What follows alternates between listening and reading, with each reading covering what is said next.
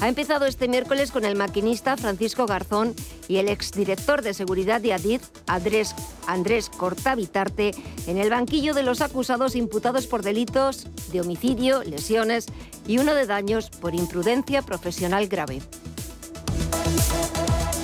Volvemos a las 6 de la tarde, las 5 en Canarias.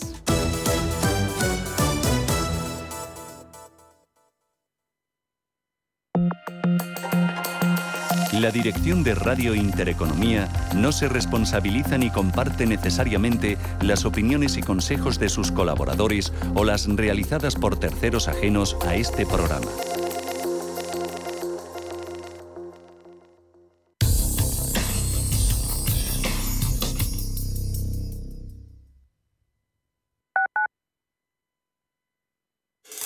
De alquilar mi casa tenía muchas dudas. ¿Y si no me pagan o no cuidan el piso? En Renta Garantizada cobrarás tu alquiler todos los meses y se encargarán de todas las gestiones por ti. Renta Garantizada, la única que asegura el cobro de tu alquiler. Alquila tu casa con total seguridad. Infórmate en el 910 1095 o en rentagarantizada.es. La Hora de Miguel Ángel es un programa dedicado a la salud y la prevención de enfermedades. Con un lenguaje claro y sencillo, te explica cómo llevar una vida saludable. Todas las noches a la una y media de la madrugada en Radio Intereconomía. La Unidad de Salud y Rehabilitación del Barón de Hospital HLA Universitario Moncloa aborda de forma integral disfunción eréctil, incontinencia urinaria y prevención, tratamiento y secuelas del cáncer de próstata con los mejores profesionales y el robot quirúrgico más avanzado. Citas al 91 758 1196. Hospital HLA Universitario Moncloa. Contigo cuando más nos necesitas. Inversiones inmobiliarias Grupos Eneas, cesiones de créditos, inmuebles en rentabilidad, compra, reforma y venta. Infórmese en el 91 639 0347 o en info@eneas.com. Inversiones inmobiliarias Grupos Eneas. Escápate de Madrid y ven al restaurante El Torreón en la cima del Monte del Pardo. Las mejores carnes y pescados desde 40 euros, vino incluido. Carne picaña brasileña y lomo de buey auténticos. Disfruta de los mejores platos de cuchara y de paella con langosta y de grandes vinos y licores en sus siete amplísimos salones y terrazas. Cocina abierta de 11 de la mañana a 1 de la madrugada ininterrumpidamente. Parque infantil, gran parking, restaurante El Torreón. Naturaleza a 10 minutos de Madrid. Reservas en restauranteeltorreón.com. Radio Intereconomía. Eres lo que escuchas.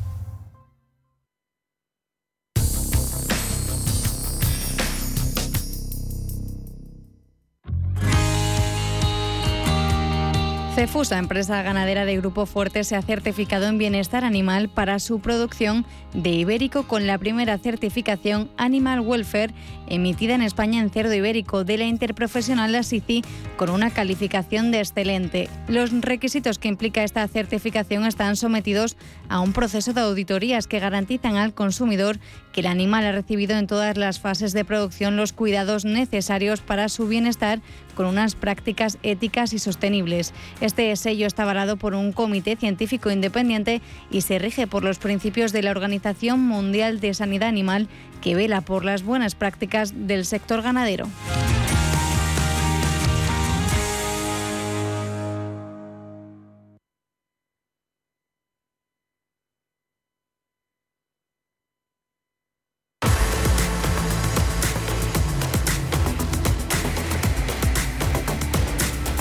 Cierre de mercados. La información financiera a la vanguardia.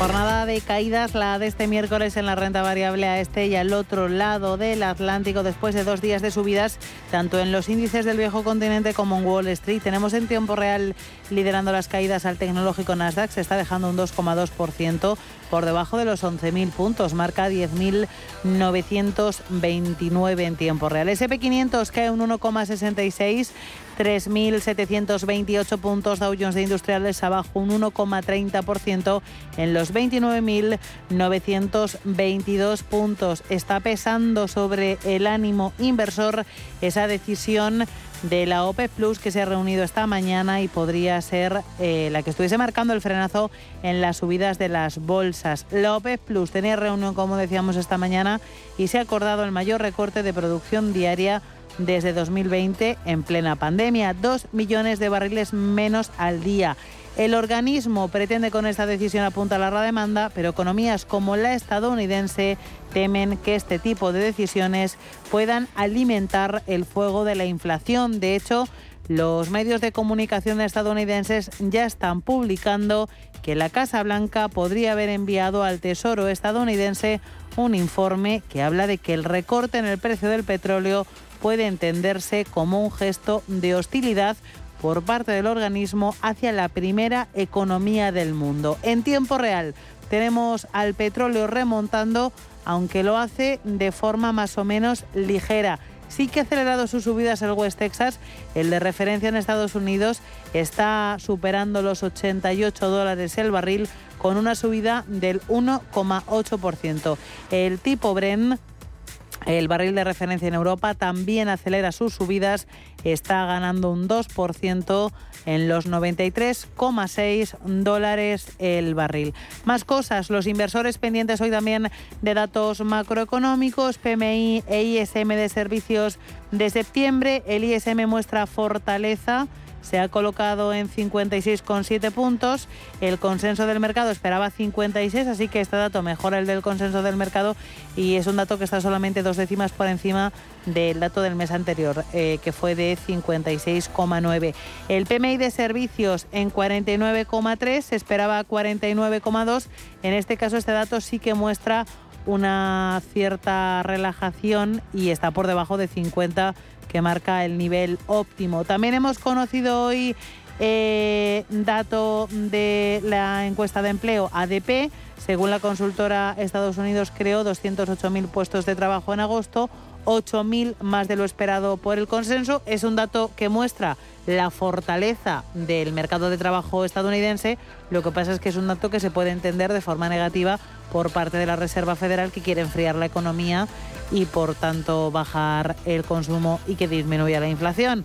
En cualquier caso, este dato es la referencia del mercado laboral de hoy, dato previo al del viernes, que será el más importante, será cuando conozcamos el informe de empleo en Estados Unidos de septiembre, que está siendo como la principal referencia macroeconómica para los inversores esta semana. En el viejo continente apenas referencias macroeconómicas propias. Los inversores también estaban pendientes de esa reunión de la OPEP y de los datos macro en Estados Unidos y tenemos a los índices europeos presentando caídas en la jornada de hoy que son de momento, eso sí, más ligeras que las que presenta Wall Street, aunque en la última hora de negociación se están acelerando un poco. El IBEX 35 se deja un 1,74%, todavía manteniendo los 7.500 puntos. Recordamos que ayer al cierre de sesión llegó a rozar los 7.700. Pues ahora mismo marca 7.562. Liderando las subidas tenemos a la Bolsa de Milán que se deja un 2,11%, 21.232 puntos.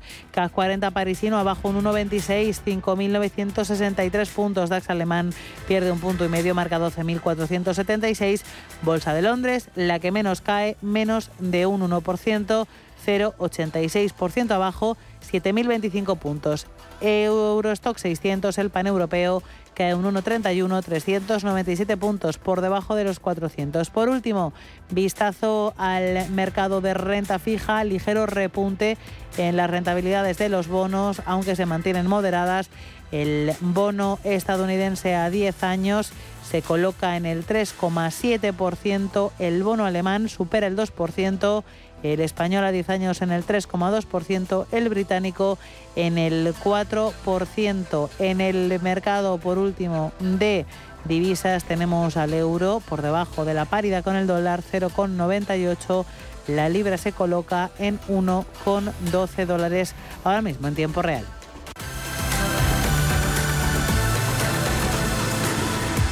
Y cuando pasan 14 minutos de las 5 de la tarde, de las 4, si nos escuchan desde el archipiélago canario, nos toca hacer análisis para entender un poco mejor lo que está pasando en los mercados en esta jornada de miércoles. Así que ya saludo a Enrique Zamacola, consejero delegado de Alterna Inversiones. Enrique, muy buenas tardes y bienvenido. Hola, muy buenas tardes.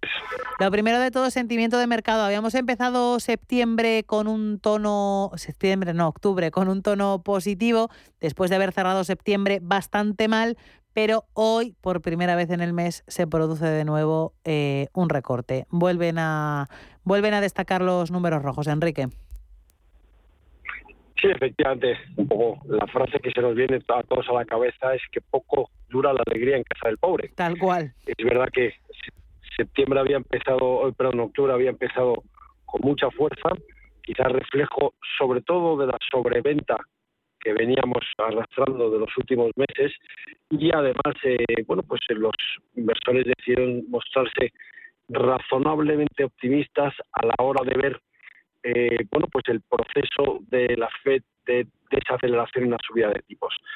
Yo creo que eso es una lectura, bueno, pues eh, puntual, eh, un poco al aire de malos datos económicos, buenos datos para la bolsa, pero todavía tenemos la inflación, que es la gran batalla que tenemos que pelear.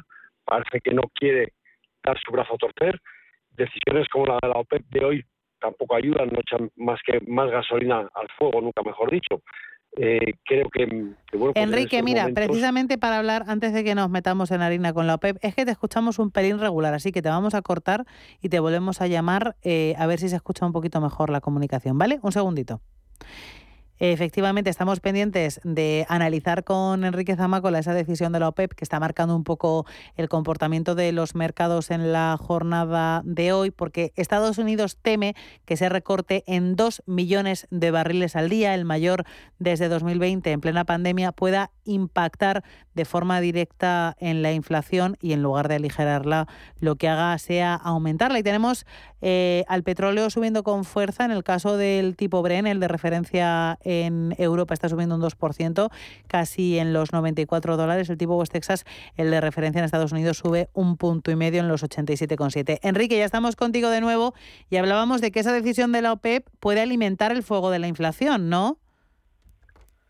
Sí, efectivamente. Eh, yo creo que, que, la decisión de la OPEP, pues lo que va a venir es a, tensionar más los precios, los precios sobre todo del sector energético que ya están muy tensionados.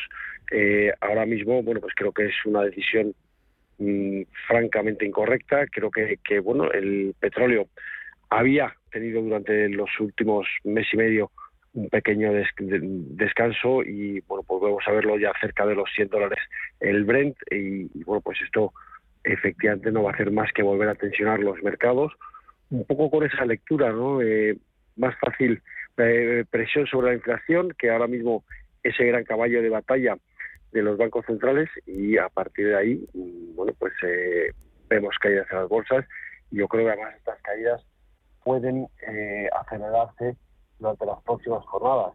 Lo que estamos viendo es cómo, eh, bueno, como, como ahora mismo buenas noticias, malas noticias económicas se traducen en buen efecto para los mercados, en buenos resultados para los mercados, un poco al aire de estar esperando, bueno, pues que los bancos centrales tengan un poco de cancha para mm, frenar el ritmo de subidas de tipos de interés. Pero noticias como la de hoy de la PEP, pues, eh, pues nos van a ayudar más de un poco. Precisamente te quería preguntar si no estamos previendo demasiado rápido el repliegue de los bancos centrales. No repliegue, sino el hecho de que vayan a quitar un pelín el pie del acelerador y las subidas próximas de tipos vayan a ser menos agresivas que las últimas. No sé si estamos yendo demasiado rápido bueno, yo creo que este proceso durante los últimos meses ya lo hemos visto, ¿no? Empezamos a hablar primero que era una inflación coyuntural, que eran los cuellos de botella, la demanda embalsada, etcétera, etcétera, etcétera. Lo que vemos es que eh, la inflación se está mostrando muy reticente a ceder. Eh, hasta que no veamos la inflación ceder, eh, claramente el objetivo de los bancos centrales es y debe ser el frenarla. a una costa del crecimiento económico, ahí lo que tienen difícil ahora es mantener el equilibrio para mm, conseguir frenar la demanda, para conseguir que la inflación se controle y eh, no provocar un aterrizaje brusco de las economías. Yo creo que, que no tiene nada fácil porque también hay que recordar que en gran parte la inflación que en la que nos estamos moviendo es más una inflación de mm, producto de la oferta, de la estrechez de la oferta, que, que, que, del vigor de la demanda. Entonces, eh, bueno, pues vamos a, tener que estar muy pendientes nuevamente de los datos de inflación que vayamos conociendo, porque por el momento no da avisos de, dar su brazo torcer. Pendientes de los datos de inflación, también pendiente de ese informe de empleo que llegará el viernes. Hoy hemos tenido un aperitivo, ese dato de empleo ADP, mejor de lo esperado, fortaleza del mercado de trabajo estadounidense, con lo que eso puede suponer. Eso es positivo para, para el propio mercado, pero quizá no tan positivo para lo que vayan a hacer los bancos centrales. Y por otro lado, PMI e ISM, el PMI ha salido bueno, el ISM un poquito peor, pero no son malos datos, ¿no? No, no son malos datos y un poco, pues en reiterar lo que comentaba antes, mm, buenas noticias económicas, los mercados lo están tomando mal y viceversa. ¿Por qué? Porque lo que estamos todos ahora mismo intentando eh, vislumbrar es hasta dónde van a subir los tipos y, a qué velocidad los van a subir. Entonces, malos datos económicos lo que provocan es eh, bueno pues que, los bancos centrales tengan que pisar un poquito el freno en la escalada de tipos de interés y esa es la lectura que está haciendo el mercado. Siempre, eh, insisto, la referencia para los próximos meses va a seguir siendo la inflación. Tal cual. Eh, otro tema que quería comentar contigo rápidamente, Enrique. Twitter y la telenovela. Ahora Elon Musk dice otra vez que sí, que va a comprar la red social por lo mismo que dijo que la compraba, pero luego que no. Bueno, ahí se traen una guerra en, muchos en muchos aspectos, entre ellos en el aspecto legal, ¿no? Eh, no es fácil una vez que se ha anunciado una operación de ese tipo el poder recular y deshacerla. Pero eh, bueno, ahí ha habido mucha guerra, que si había datos eh, falsos, que si había eh, muchos usuarios que no que, eran falsos. La verdad es que desconozco en profundidad. Lo único es, eh, bueno, pues yo creo que sí que son buenas noticias para el sector tecnológico el ver que, que hay operaciones corporativas, que hay interés, pero bueno, con respecto a la, a la marcha atrás que dio en su momento, pocos comentarios puedo hacer, más que el que mm, todos esperábamos, ¿no? Una dura batalla legal en la, en, la que bueno pues tenían que ser los jueces que dilucidaran un poco el, futuro de la red social y a partir de ahora pues se abre un nuevo frente no eh, vamos a acudir los inversores a esta oferta no vamos a acudir y a partir de ahí bueno pues pues vamos a ver Estaremos pendientes porque seguro que hay más capítulos. Y para terminar, Enrique, sectores a los que mirar en este contexto tan sumamente complejo. Bueno, yo creo que hay que mirar sectores defensivos. Eh, yo por la parte de renta variable creo que todavía puede puede haber nuevas caídas, creo que vamos a testar mínimos y, vamos a ver si no lo rompemos. En la parte de renta fija sí que soy un poco más eh, un poco más optimista. Eh, creo que, que hay hay valor en, en, algunos puntos y creo que, que, sí que se puede empezar a ir tomando posiciones. En renta variable soy mm, ligeramente más pesimista porque a pesar de que ya hay valoraciones que están más ajustadas y hay compañías que han descontado un escenario que yo creo que no va a, ser, no va a terminar de producirse, los flujos de dinero bueno, pues van a provocar que, que, estos rebotes que estamos viendo sean de corta duración. Pues Enrique Zamacola, consejero delegado de Alterna Inversiones, un placer compartir contigo estos minutos de análisis en cierre de mercado. Muchísimas gracias. Muchas gracias y un saludo. GESConsult, más de 30 años gestionando patrimonios, patrocina este espacio. Quedan algo menos de 20 minutos para que las bolsas europeas terminen la sesión de este miércoles y todo apunta a que lo van a hacer con números rojos, con caídas después de ese estreno del mes de octubre que había sido tan bueno. En tiempo real el IBEX 35 sigue por encima de los 7.500 puntos, pero pierde un 1,69%, marca 7.567 puntos. Y tirando, tratando de tirar del selectivo madrileño, tenemos en tiempo real solamente un valor, es Repsol. La compañía energética se está viendo aupada por esa decisión de la OPEP Plus de reducir en 2 millones de, de barriles diarios su producción a partir del mes de noviembre y hasta diciembre de 2020 2023. Esto, lógicamente, podría impulsar el precio de la materia prima. Como decimos, está ganando la compañía energética un 2,86% en los 12,76 euros la acción. El resto de valores, todos ellos están en negativo. Liderando las caídas tenemos a Inmobiliaria Colonial que se deja más de un 5%. Sus acciones se cambian a 4 euros con 88. Fluidra pierde también casi un 5, un 4,95. Cuestan sus títulos 15,16. Melia Hoteles está perdiendo un 4,75% en tiempo real. Compañías como Telefónica, que ayer lideraban esas subidas, está perdiendo un 3,09. Los bancos también en rojo y con caídas por encima del 2%. Bank Inter se deja un 2,72, 5,87 sus títulos. Banco Santander abajo un 2,54. 2,56 sus acciones. Banco Sabadell también se deja un 2,5 y sus títulos se cambian a 70 céntimos de euro. GESConsult ha patrocinado este espacio. Invierte en capital privado europeo a través de GESConsult y su nuevo fondo GESConsult Valiant Private Equity. GESConsult Valiant selecciona los mejores fondos de private equity europeos, excluyendo España, diversificados en un total de 150 compañías subyacentes, distribuidas en 14 geografías y en 4 divisas. GESConsult Valiant aspira a rentabilidades sobresalientes preservando el capital. GESConsult gestora socialmente responsable especializada en la gestión de patrimonios desde 1987. Consulta nuestra web gesconsult.com. Quedan 34 minutos para que lleguemos a las 6 de la tarde y para que empiece nuestro consultorio de bolsa, en el que hoy nos van a acompañar Javier Echeverry, socio fundador de Daico Markets y responsable de Active Trade España, y Rafael Ojeda, de Fortage Fund. Si quieren participar, dejar sus consultas, sus dudas para que nuestros expertos se las resuelvan, pueden hacerlo a través de teléfono, a través de WhatsApp y a través de nota de voz. Tomen nota de los números. 91 533 18 51 o 609 22 47 16 para las notas de voz y WhatsApp. El suelo se mueve bajo nuestros pies y parece que no hay otra salida. De lunes a jueves, consultorio de bolsa y fondos de inversión en cierre de mercados.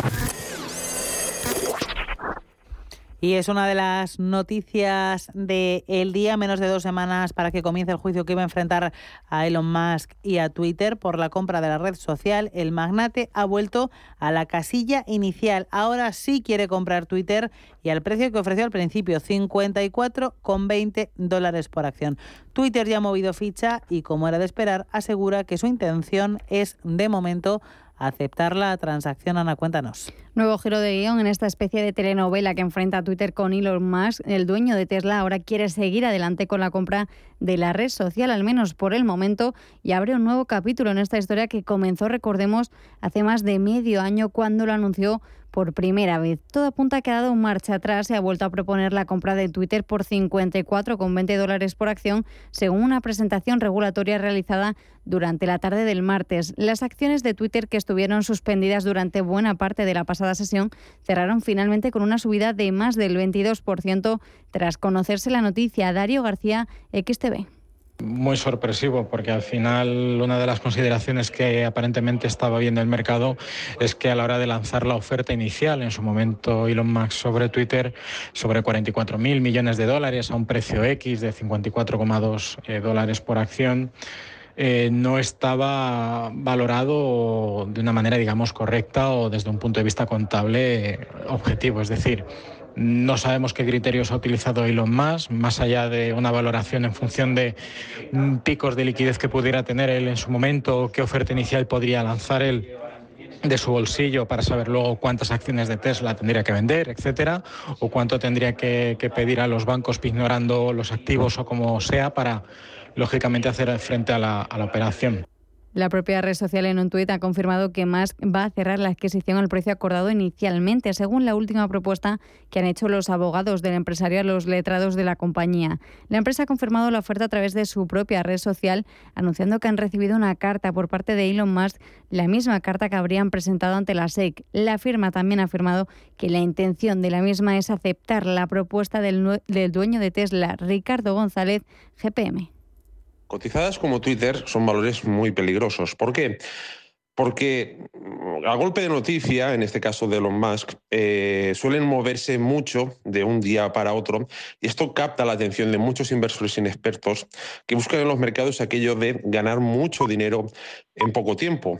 Y eso, en la mayoría de ocasiones, suele salir mal, porque también se tiende a perder mucho dinero en muy poco tiempo.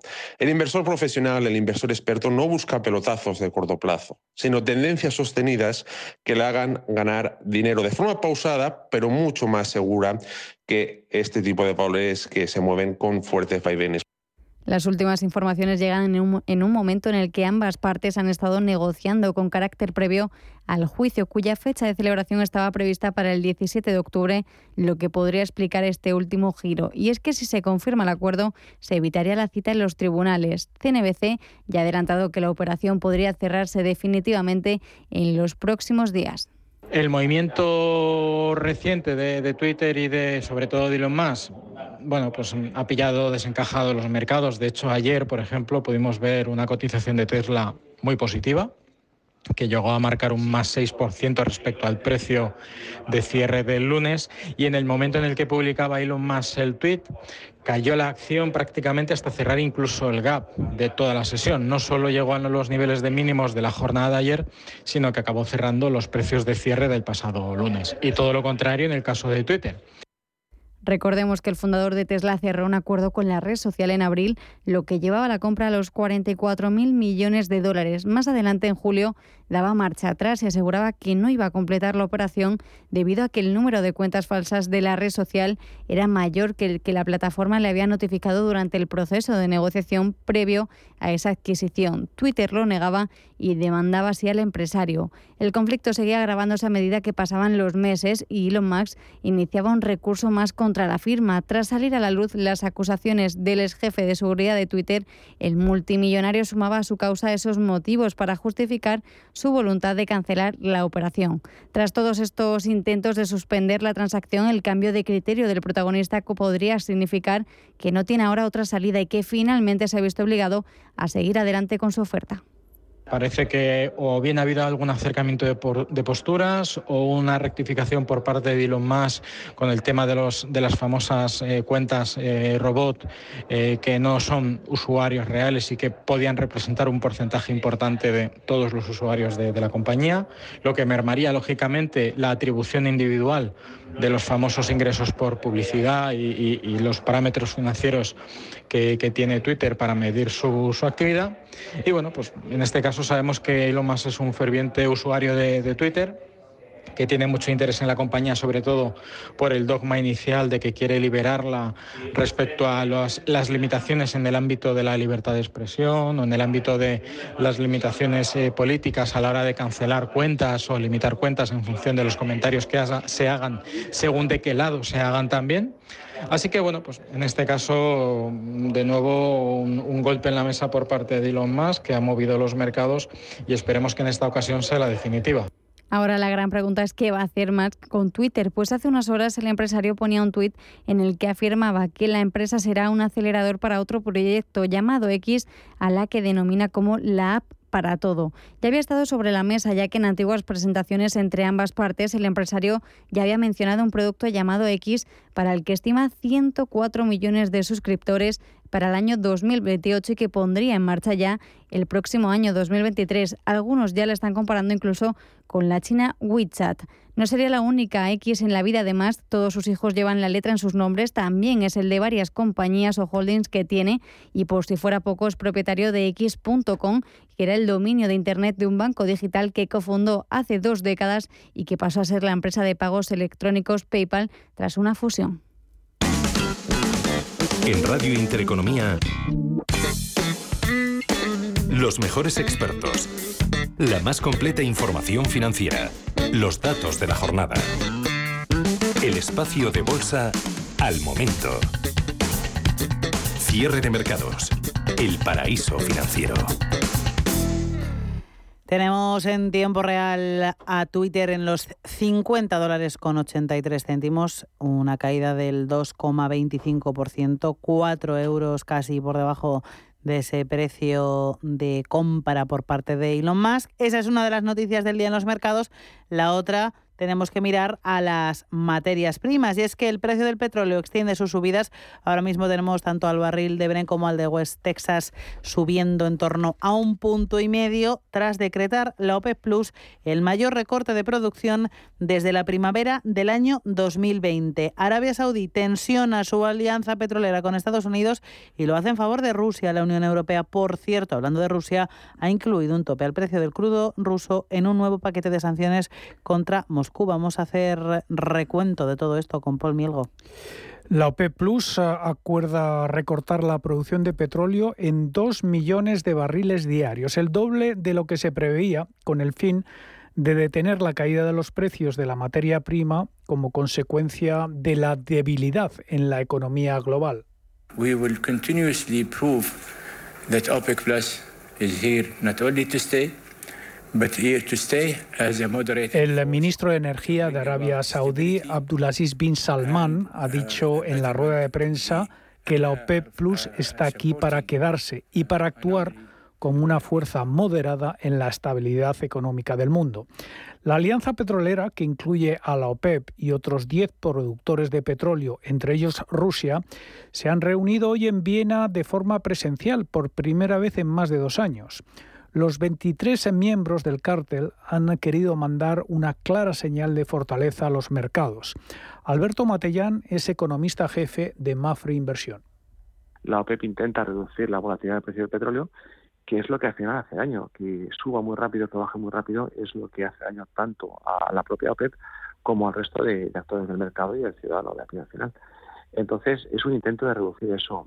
Eh, claro, ¿qué problema tiene? Que es un intento mm, con posibilidades limitadas. Es decir, eh, la demanda de petróleo al final va a depender de muchas cosas, eh, no solo de la producción de la OPEP. La OPEP controla una parte, que es la oferta, y luego tenemos la demanda, y el precio se fija por ambas patas. La demanda posiblemente se reduzca con fuerza, de hecho ya se está incluyendo en el precio esa reducción, en tanto que se reduce el crecimiento y se esperan rebajas de crecimiento bastante fuertes, al mismo tiempo que eh, se esperan eh, alternativas eh, de energía de todo tipo. Entonces, en el largo plazo, el impacto yo creo que sea limitado. Con la decisión de hoy, la OPEP Plus lanza también un desafío a las presiones de la administración Biden para bombear más petróleo y enfriar así los precios de las gasolinas de cara a las elecciones de mitad de mandato en Estados Unidos. El senador demócrata Chris Murphy ha dicho en el canal CNBC que se necesita reevaluar la alianza entre el líder de facto de la OPEP, Arabia Saudí, y Estados Unidos.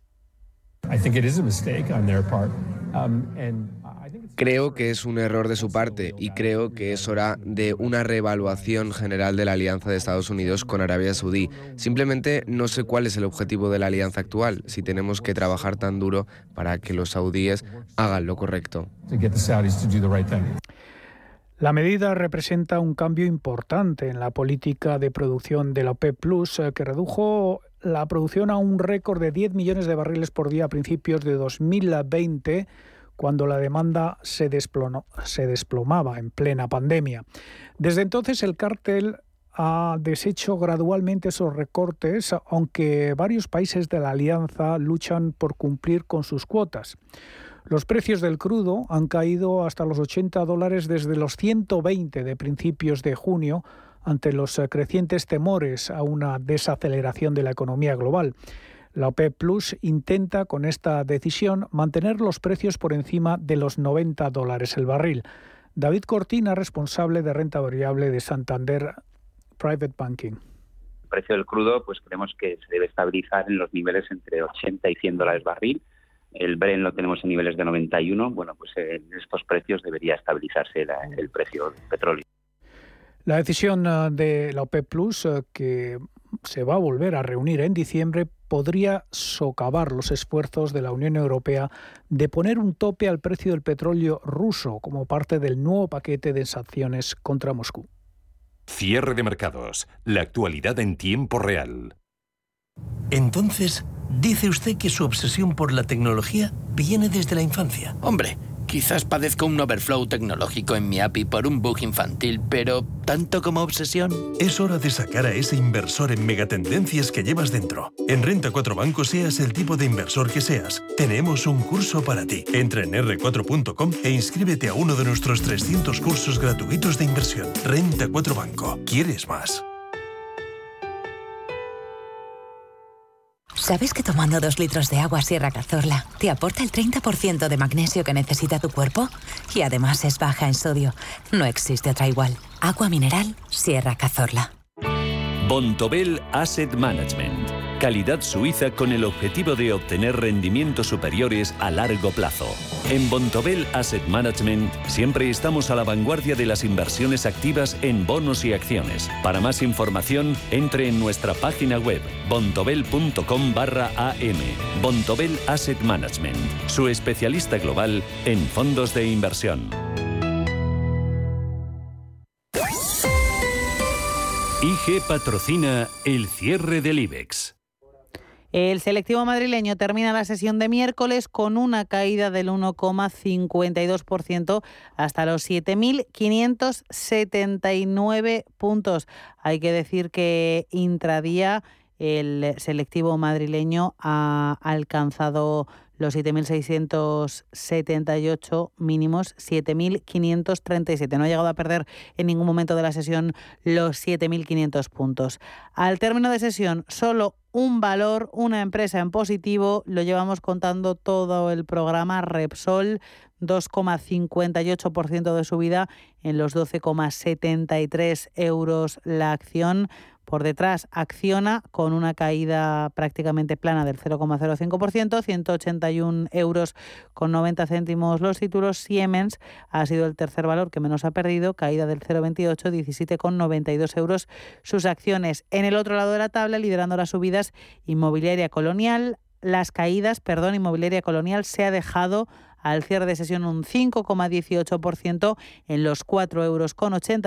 Melea Hotels ha perdido más de un 5%, 5,08% de caída 4 euros con 56. Grifols ha perdido un 4,8, 8 euros con 56 euros sus títulos al cierre de sesión. Vamos a echar un vistazo al cierre del resto de bolsas europeas, todas ellas también en negativo la bolsa de Milán liderando las caídas, aunque se han recortado esas caídas un poquito en los últimos minutos de negociación. Al cierre ha perdido un 1,64 en los 21.335 puntos DAX alemán, también caída por encima del 1% al cierre de sesión, 1,17% abajo, 12.522 puntos. El CAC 40 parisino ha conseguido también reducir ese recorte. Ha terminado la sesión perdiendo menos de un 1%, 0,92% abajo concretamente, aunque no ha conseguido llegar a los 6.000 puntos, 5.984. Bolsa de Londres, caída del 0,56, 7.047 puntos. El paneuropeo Stock 600 rozando los 400 puntos, 398, caída del 1,05 al cierre de sesión. IG ha patrocinado el cierre del IBEX. Si mantienes la cabeza en su sitio, cuando a tu alrededor todos la pierden, si crees en ti mismo cuando otros dudan, el mundo del trading es tuyo. Trading 24 horas, un sinfín de oportunidades. Cuando ves la oportunidad, IG. Todas las operaciones conllevan riesgo. 76% de las cuentas de inversores minoristas pierden dinero en la negociación de CFD con este proveedor. Debe considerar si comprende el funcionamiento de los CFD y si puede permitirse asumir un riesgo elevado de perder su dinero. Dame una F, dame una I, dame una E. S, T, A, fiesta. Ven a disfrutar de la gran fiesta del cine los días 3, 4, 5 y 6 de octubre. ¿En dónde? En Cine Yelmo. Tus entradas desde solo 3 euros con 50. Consigue ya tus entradas online en yelmocines.es y en nuestra app y disfruta del mejor cine en pantalla gigante. La fiesta del cine se vive en Cine Yelmo. Entradas ya a la venta. En momentos de incertidumbre en los mercados, la experiencia importa más que nunca y en Metagestión llevamos más de 30 años aportando resultados a nuestros partícipes. Llama al 91 781 68 80 o visita nuestra web metagestión.com. Estamos en constante cambio. El mundo cambia. Cambia nuestro entorno. Cambios que nos hacen reflexionar. Cambios que nos hacen apostar por fórmulas diferentes. En la radio apostamos por el sector inmobiliario. Súmate al cambio con IDE Inmobiliario. Cada jueves de 11 a 12 de la mañana con Elena Fraile en Radio Intereconomía. Nos sumamos al cambio. Cierre de mercados, la guía del ahorro y la inversión. Y cuando pasan 45 minutos de las 5 de la tarde, quedan 15 para llegar a las 5 en el archipiélago canario, vamos a conocer oportunidades de inversión, índice y valor que nos trae Ana Ruiz. ¿De qué te han hablado hoy? Cuéntanos. Pues hoy hemos hablado con el analista técnico Joaquín Walde, más que trading, y nos decía que miraría en este caso hacia el IBEX 35, aunque reiteraba que todos los índices han hecho alguna intención larga, tanto lunes como martes. El IBEX es de todos los índices europeos, en su opinión, e incluso los americanos, el que más flojo está en estos momentos. Todos siguen la misma inercia, pero les queda a todos ellos recuperar zonas clave. Al IBEX, que es el que proponemos para hoy, tiene ahora mismo las primeras zonas claves a superar. Serían primero de todo que hoy no esté haciendo como está, haciendo una vela envolvente de la de ayer, esto ya sería horrible. Si encima entra mucho volumen corto, se ha acabado la opción. Pero si supera el techo de ayer, 7.700, la primera resistencia la tiene ya enseguida, solo 7.800. Luego la resistencia por precio de los 8.000. Pero ya de aquí nos vamos a los 8.400. Superado los 8.400, vamos, la euforia estaría desatadísima, ¿no? Me extrañaría mucho que llegáramos a tanto, tal como es, con la que está cayendo. ¿Vale? Pero al menos hemos de tener claro eh, lo que está haciendo. En cuanto a valores, destacaría Circon International con ticker CIR, una empresa del sector de maquinaria industrial especializada sobre todo en las ramas de espacial y de defensa, por lo que está bien posicionada en el contexto actual, pero a finales del mes pasado hacía un doble suelo con la mitad de julio y está remontando con muchas ganas desde entonces. Nosotros entramos ayer por, por, por volumen, por la cantidad de volumen y porque superaba el cierre del mes anterior. Y si aguanta los 20-50, que debería, la subida puede ser fulgurante. Viene eh, de marcar en marzo del 2021 los 42 y pico. Bueno, vamos a ver hasta dónde puede llegar está ahora mismo en, en 18.95 antes de la apertura. Vamos a ver si supera esos 21.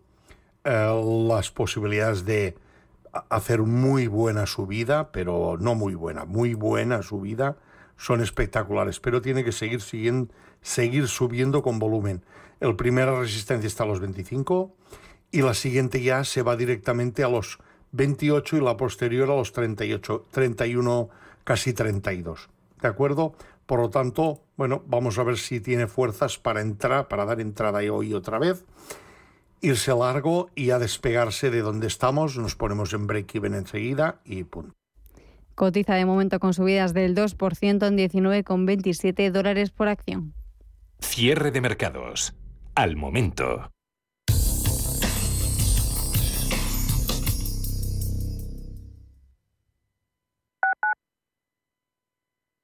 ¿Vendes tu casa en Madrid Capital?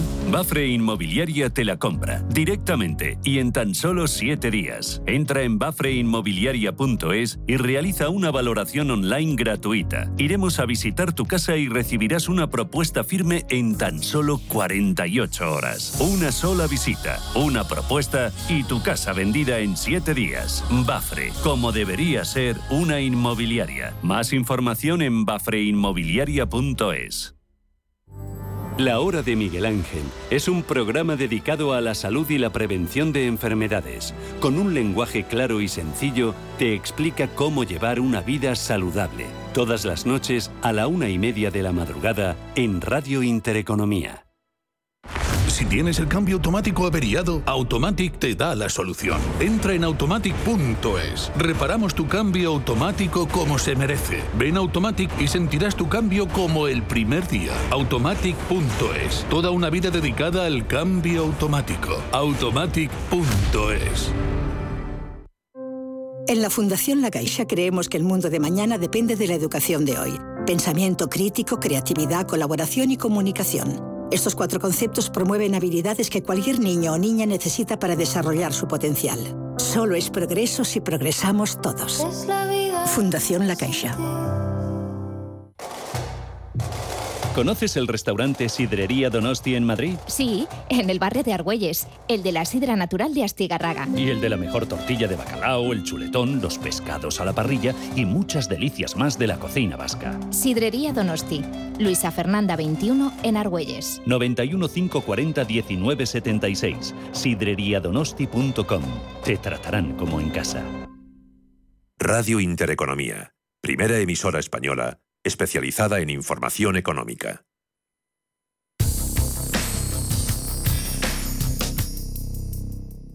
Vamos a mirar ahora la economía española. El sector bancario se está preparando y anticipa una entrada en el otoño con un aumento de la morosidad en los créditos a las empresas, sobre todo pymes, y una caída de la masa económica ahorrada durante la pandemia. La alta tasa de inflación, una previsible ralentización del crecimiento de la economía, tipos de interés altos, fin de la moratoria de los créditos ICO, todo un cóctel que puede provocar un aumento de la mora, que las entidades ya están anticipando disminuyendo los créditos, pero cuyas consecuencias están preparados para afrontar por las altas cifras de provisiones. ¿Qué te han contado los expertos? Pedro Fontaneda, cuéntanos.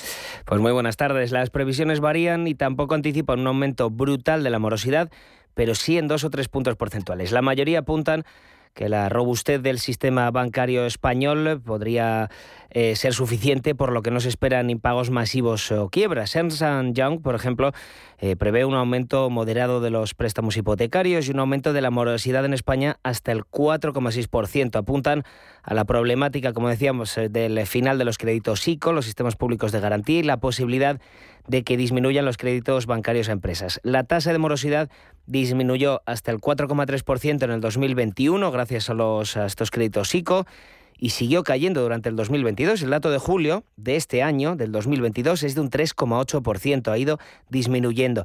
Durante la pandemia y hasta la actualidad, los bancos han conseguido frenar la morosidad. Actualmente la tasa está en mínimos de una década, pero algunas consultoras, por ejemplo Álvarez Marshall, apuntan a que en un contexto de recesión la tasa de impagos podría aumentar hasta un 6% a tres años vista. Hoy hemos hablado con José Ignacio Gutiérrez, vicesecretario general de la Confederación de Cuadros y Profesionales, y nos ha tranquilizado en este sentido por las provisiones que tienen los bancos y porque no se espera un aumento tan grande como la crisis del 2008. Contesto, en la crisis de 2008 llegamos al, al 2012, creo recordar, o 2013, con un 13,6 de mora. ¿eh? Con lo cual, y ahí sí, estaba una situación compleja. Pero incluso en los últimos test de estrés que se han hecho al sector financiero español, con el actual nivel de provisiones, podíamos soportar sin ningún problema hasta una morosidad del 5%. ¿Eh? Es verdad que los test de estrés también en, el, digamos que en la vertiente más negativa llega hasta el 8%, donde sí habría ¿eh? que aumentar provisiones. En los mismos informes, las entidades centrales y las consultoras apuntan a que los bancos españoles cuentan con una solvencia suficiente, sobre todo después de aumentar en gran medida sus reservas durante la pandemia. Ahora diremos las cifras. Aún así, el gobernador del Banco de España, Pablo Hernández de Cos, avisó de la necesidad de seguir aumentando todavía más el acopio de dotaciones que existen segmentos de empresas y familias cuya situación financiera es frágil, lo que podría dar lugar, en particular en escenarios de menor crecimiento económico, a los que me voy a referir con posterioridad, a un deterioro de la calidad crediticia que, a su vez, podría requerir dotaciones adicionales para algunas entidades en los próximos años. El Banco de España ya pidió prudencia a los bancos comerciales en abril por un previsible aumento de la morosidad. Aumenta los tipos de interés, la inflación se mantiene en tasas altas, se terminan las moratorias de los créditos ICO y se ralentiza el crecimiento económico. Las pymes, en este caso, las que más asustan al sector bancario. Escuchamos de nuevo a José Ignacio Gutiérrez una evolución muy rápida de los tipos de interés, con un Euribor en escalada, pero que ha empezado a frenar su, ascenso, unido a una inflación con un, crecimiento muy elevado de factores tan importantes como es la cesta de la compra. ¿Dónde se ve un riesgo real? Pues precisamente en aquellos eh, eh, clientes endeudados ¿eh? dentro del sector familia con menos capacidad de rentas. Ahí sí tenemos un riesgo, pero eso representa un porcentaje muy pequeño, que estaríamos hablando de en torno a un 10% del total del balance eh, crediticio hipotecario, justamente por el endurecimiento de las condiciones de los créditos desde la crisis del 2008 en adelante. Otro concepto que me ha explicado Gutiérrez es que desde el sector bancario no esperan un ajuste de más de dos o tres años, porque Europa no aumentará. El Banco Central Europeo no aumentará más de un 2 hasta un 2,5% los tipos, ese sería un máximo eh, razonable y porque la inflación debe bajar a niveles sostenibles alrededor del 2% creemos que afrontamos la situación mejor que en otras ocasiones ¿eh? y también estamos teniendo unos impactos ahora mismo eh, que tienen que tienen un tiempo. O sea, la inflación no creemos que vaya más allá del 2023 y además por razones técnicas, como es una comparación interanual, interanual va a bajar y los tipos tienen un tope en Europa. No va a ser la escalada de, de la Reserva Federal norteamericana. Por lo tanto, mensaje de tranquilidad desde el sector bancario calma porque existen unas provisiones suficientes en las entidades españolas. Cierre de mercados. El paraíso financiero.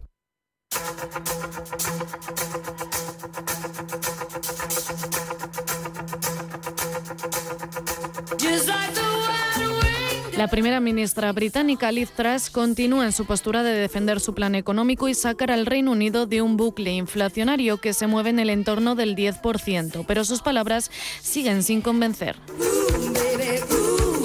Y por no convencer, no convencen ni a los mercados ni a su equipo. Analizando a estos últimos, la gestión de Liz Truss ha creado una disidencia interna. Si pensaban que Boris Johnson dejó en evidencia al Partido Conservador, con Liz Truss ven abocada su competencia. Los Tories creen perdida la próxima elección dentro de dos años. El castigo que preparan los votantes sería similar a la derrota electoral en 1997 a manos de Tony Blair.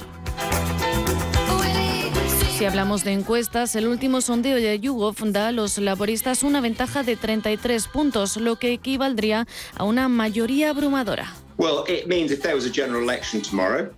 El diputado Tory Charles Walker afirmó que el plan económico no tenía sentido y que si hubiera ahora mismo elecciones, los laboristas los aplastarían. Como de aplastada va la libra, que tras anunciar el Ejecutivo un masivo programa de recorte de impuestos valorado en 45.000 millones de libras, 50.800 millones de euros, la libra cayó a un mínimo no visto desde 1985 tras revelar el canciller de Hacienda, Kawasika Werten, que rebajaría el tramo más elevado del impuesto sobre la renta del 45 hasta el 40%. José Ignacio Gutiérrez, vicesecretario general para la Confederación de Cuadros y Profesionales. El, recorte fiscal es importantísimo y somos más partidarios de ellos que, ninguno, pero cuidado cuando se adopta y sobre todo cuando entre el Banco de Inglaterra, y yo lo he dicho, y el Tesoro había mm, políticas diferentes o gestiones diferentes y creo aún más incertidumbre. ¿no? Y es que el plan económico de Listras no solo ha alterado la libra, también el rendimiento del bono británico a 10 años, que ya está por encima del 4%. Para poner calma en los mercados, el Banco de Inglaterra tuvo que inyectar 65.000 millones de libras para evitar que se derritieran, entre otras cosas, los fondos de pensiones, porque a fin de cuentas este organismo no depende del BCE ni de otra entidad europea. Javier Domínguez de Auriva Global Investors. Una economía que está sola y que no tiene nadie por encima, obviamente genera muchas más sospechas en los mercados, porque dice, bueno, ¿quién va a pagar esto? Porque además no tenemos al Banco Central Europeo detrás, no tenemos a ningún consorcio. A pesar de que Listras y Kawasika Werten se echaran para atrás y decidieran finalmente no rebajar impuestos a los ricos tras el desplome de la libra y la subida de la deuda, los mercados siguen sin calmarse. En el Congreso Anual de los Tories, donde ha aparecido por primera vez la Premier británica, ha insistido en bajar impuestos, un plan que no gustará a todos y que causará una disrupción. Pero dice que hará que crezca la economía y en esta ocasión lo ha repetido hasta en tres ocasiones. Lo cierto es que Liz Truss solo lleva tres semanas en el gobierno británico y ya ha puesto patas arriba a los mercados financieros, su propio equipo y también a entidades como el Banco de Inglaterra, mientras sigue insistiendo en que bajar los impuestos para frenar la crisis es la mejor solución. Ante un Reino Unido que tiene una deuda del 95% e implementa un programa que se estima que costará unos 160.000 millones de libras a lo largo de los próximos cinco años, lo que supone el programa expansivo más grande desde 1972.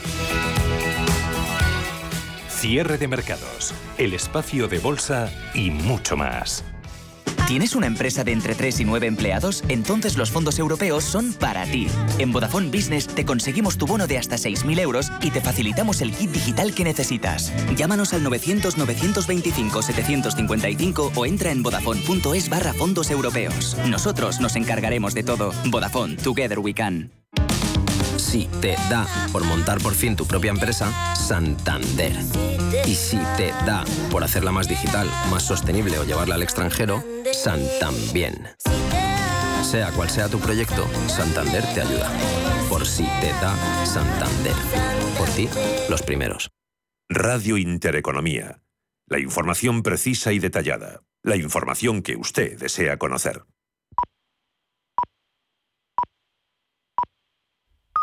Son las seis, las cinco en Canarias.